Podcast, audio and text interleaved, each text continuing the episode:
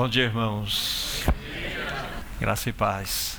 Vocês nunca receberam um convite tão elevado como este. Vocês nunca foram a um banquete semelhante a este em toda a história e nunca receberão um convite igual a este.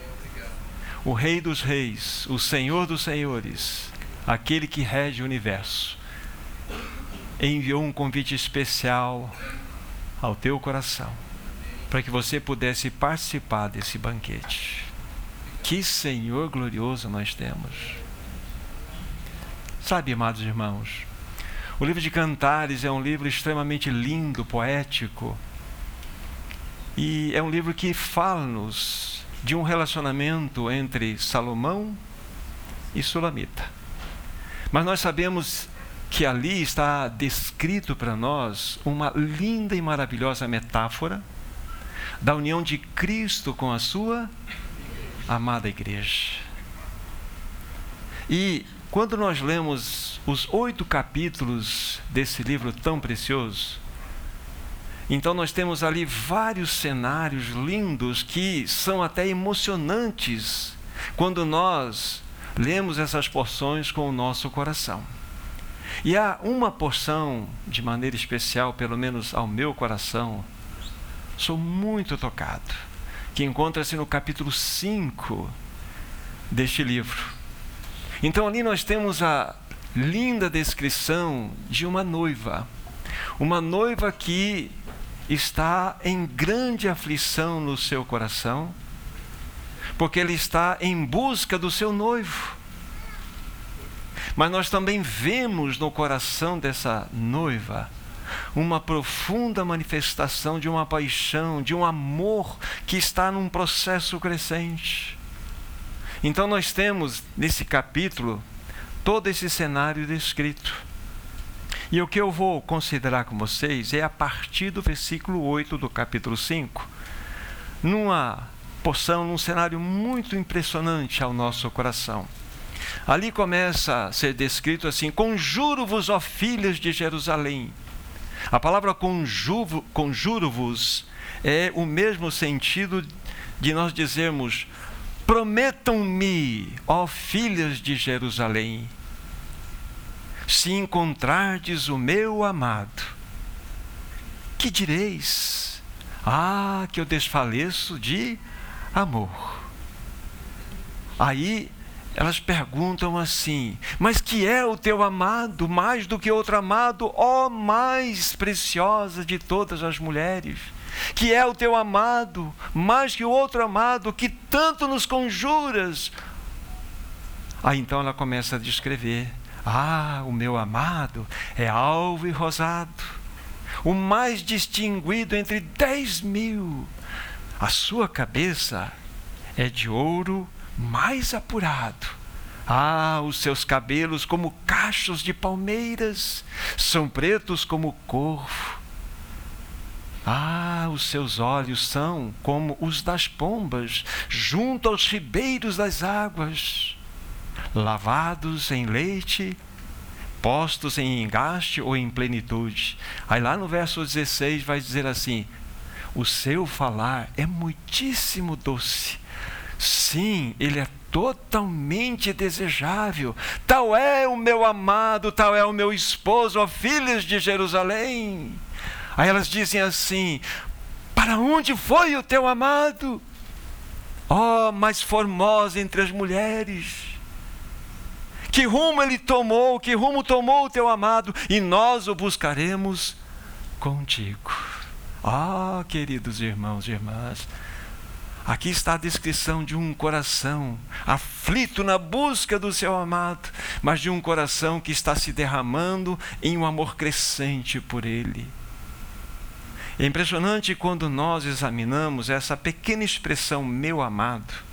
Nesses oito capítulos desse livro, vocês vão encontrar em torno de 30 citações ou menções, com pequenas variações. Para vocês terem uma ideia, a igreja primitiva elegeu esta pequena expressão, meu amado, como o nome de ouro de Jesus. Vocês sabiam disto? E naqueles momentos festivos, momento como este, momento da ceia, sabe como que eles faziam? as pessoas iam se aproximando, um dizia um para o outro assim: Você se encontrou com seu amado nessa manhã? Você teve comunhão com seu amado nessa manhã? Aí uma outra pessoa entrava assim: Eu vi o meu amado. Ah, ele é alvo e rosado. Ele é o mais distinguido entre dez mil. Ah, queridos irmãos e irmãs, como é necessário em nós, em nosso meio, que se levantem aqueles irmãos e irmãs que possam dizer: Eu vi o meu amado, eu contemplei o seu olhar, eu senti o seu perfume. Não é verdade? Deixe-me dizer algo para vocês. O nosso amado está passeando no meio do seu jardim o seu amado está passeando entre a sua igreja.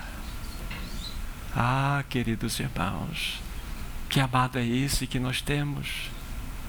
E essa mesa, essa mesa maravilhosa, ela nos aponta para algo que devemos trazer como que memória em nosso coração, uma lembrança. A nossa Bíblia diz que todas as vezes que nós comermos do pão e bebermos do cálice, estamos fazendo algo, estamos anunciando, proclamando a morte do Senhor até que ele volte, até que ele venha. Mas essa mesa também fala que o teu amado, guarde bem isso que você estará ouvindo. O teu amado, ele foi às últimas consequências para que pudesse salvar você. E por isso, ele precisou suportar toda a ira, todo o juízo de Deus que recairia sobre ele quando ele estivesse pendurado numa cruz. Aí alguém de vocês aqui levanta-se e fala assim: Mas como assim? Como isso é possível? Há uma passagem nas Escrituras Sagradas que nos dizem assim: que todos nós estávamos mortos em delitos e pecados. Não é isso que diz lá Efésios capítulo 2, versículo 1? É assim que está escrito lá. Todos nós estávamos mortos em nossos delitos e pecados. Delitos e pecados. A palavra, a palavra, a palavra delitos pode ser traduzida também como ofensas, ou também como transgressões. É interessante que a Bíblia fala que o pecado, os nossos pecados, são transgressões também.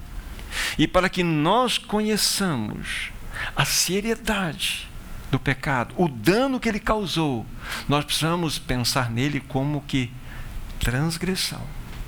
Nós somos transgressores. Sabe o que significa, meu irmão?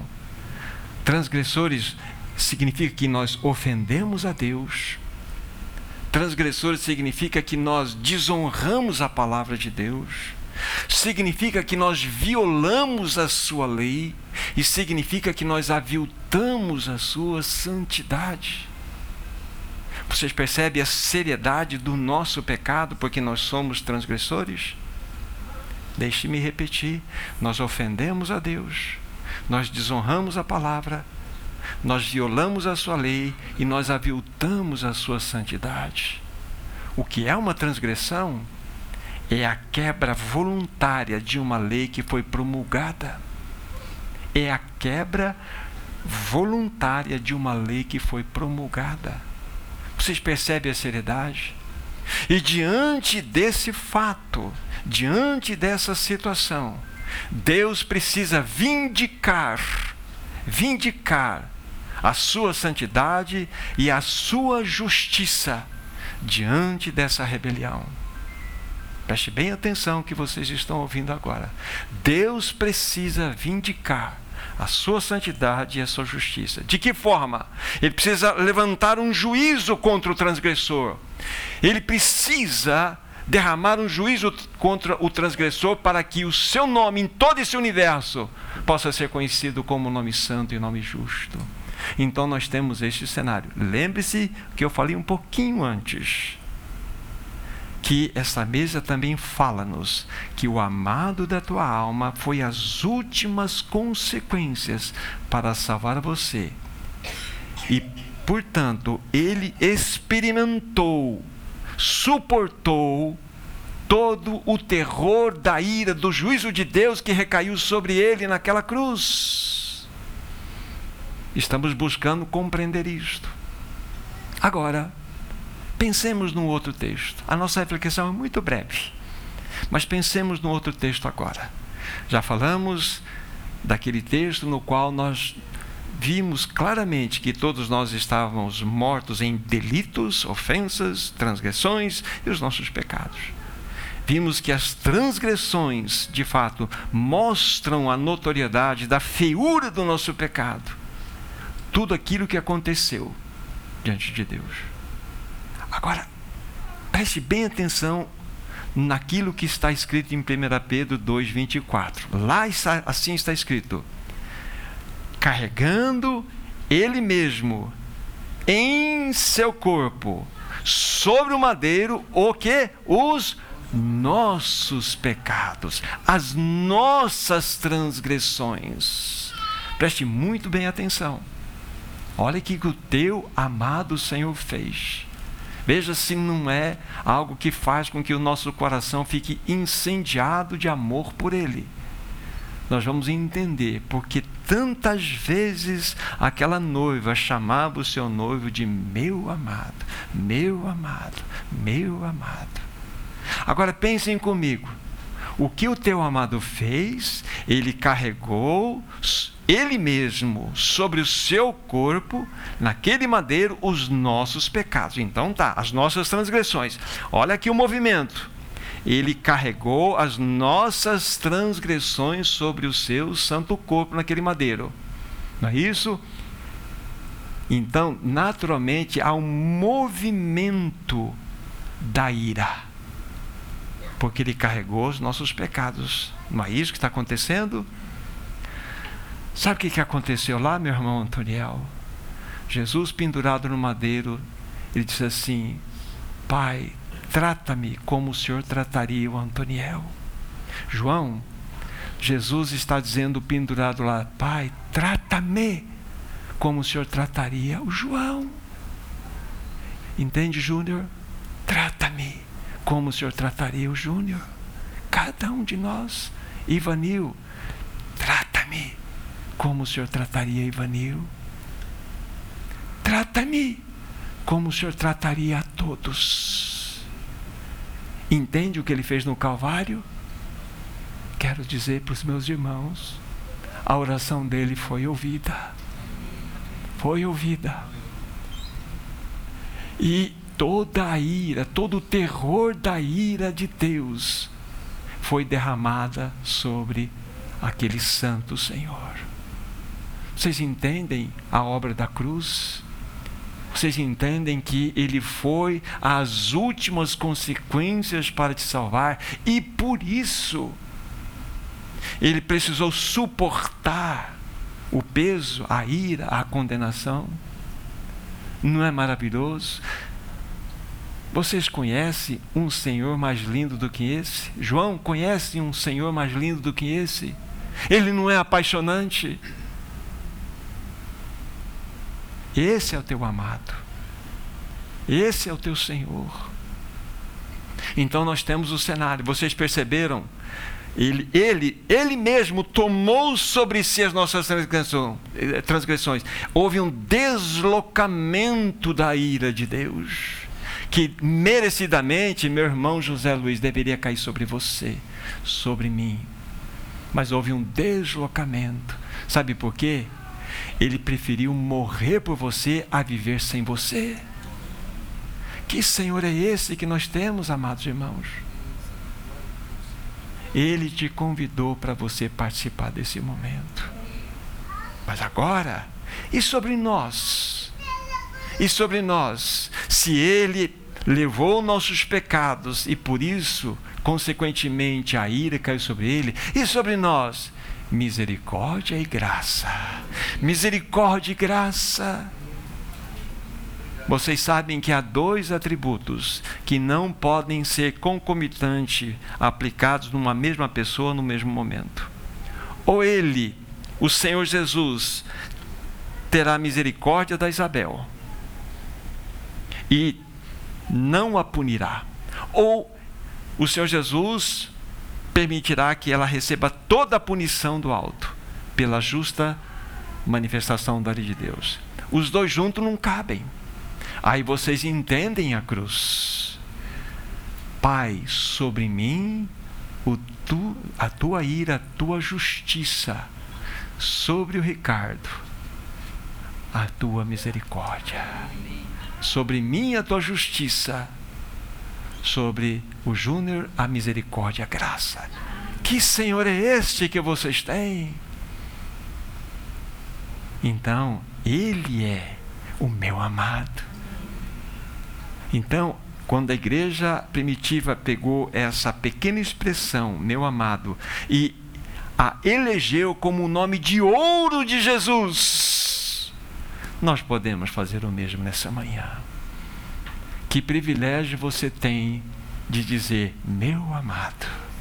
Ah, o meu amado é alto, é belo, é formoso, ele é tão precioso você tem oportunidade de abrir o teu coração e lábios e dizer: Obrigado, meu amado.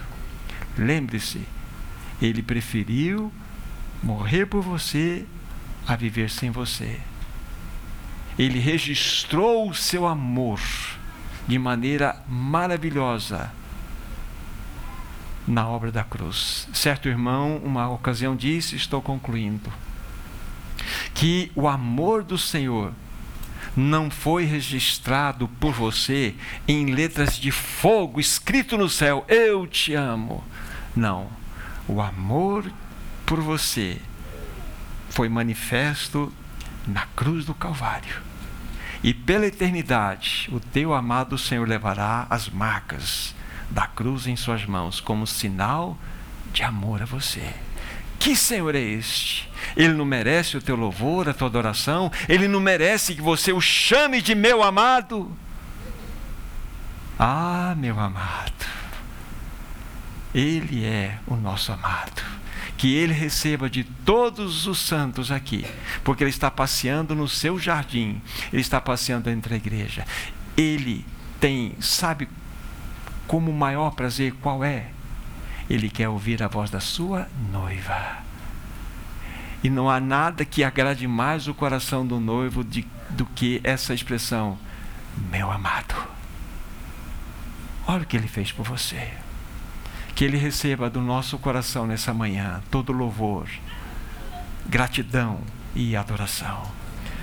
Ah, maravilhoso amado. Nós precisamos tanto da ajuda nos perdoe, porque nós não temos visto como tu mereces ser visto. Nós não temos conseguido enxergar a tua majestosa beleza.